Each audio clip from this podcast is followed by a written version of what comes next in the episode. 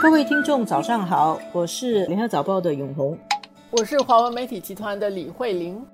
这个礼拜国际国内形势大事都很多，呃，我们今天谈一下一年一度的世界卫生大会，在星期二刚刚落幕。那今年因为疫情的关系，这个很重要的世界卫生大会本来是要在瑞士举行的，今年他们就变成在视频里面举行了，在线上举行。因为这个疫情的关系，我想全世界对世卫大会的重视恐怕是前所未有的。而且这次世卫大会也非常精彩啊，几乎是有戏剧化的事情在上面发生。星期一的时候，先看到那个外国媒体报道说，有六十二个国家要在世界卫生大会上提案，要求对于冠状病毒的来源进行一个独立的调查。你在这个国际的场合看到有人说冠状病毒的来源。然后独立调查这些关键字，意思就是指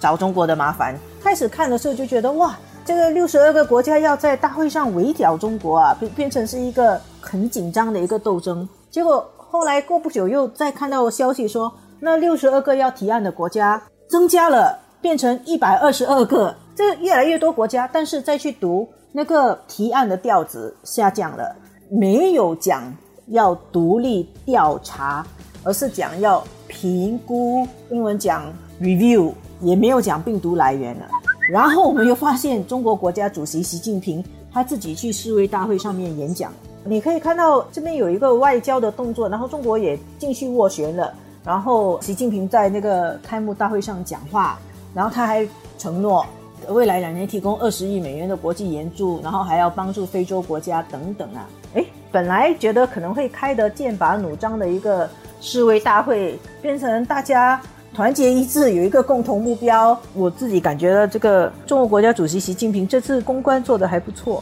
他到世卫上面去，其实是抵抗一个压力啦，然后呢，退了一点点，把中国的场子给稳下来了，避免中国成为所有的人针对的对象。不过，实际上在这个场外，我们也看到很明显的。你说他好像很团结吗？不是啊，就是这个会从还没开到开完之后，其实美国都有他的不同的声音，包括特朗普，他其实是动员美国要永久的退出这个世卫，因为他是世卫每年的这个经费里面，美国是一个大户啊。二零一九年他提供了五亿吧美元啊。所以美国觉得他提供的资金多啊，所以他的声音要应该要比较大一点。我们上一个礼拜也是谈世卫啊，是那时候是在谈台湾是不是可以去开会的问题嘛？我觉得一个是当美国它有它的议程，它对于世卫的议程，它已经是准备要用这个场来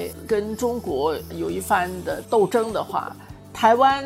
的这个问题，其实在这两天的这个会议里面，它根本就已经完全，我们也没有看到怎么样的太多的这个报道被边缘化了。台湾的声音、话题，嗯，我看 BBC，我看《金融时报》，我看《纽约时报》啊，美国他们的报道，其实对于特朗普的整个企图是相当的明显的描述。就是他们会报道说他要求世卫改变，但是他其实没有讲他到底要他改变什么，都会提到，因为他的选举要来了嘛，都会提到就是美国的整个官病的疫情的情况，呃，死亡的人数是多少，然后他一直都要把这个责任推给中国，然后现在要包括通过推给世卫来推给中国。这一次的世界卫生大会就变成是一个场合。这展示了什么呢？展示了美国总统特朗普的韧性，还有中国国家主席习近平的理性。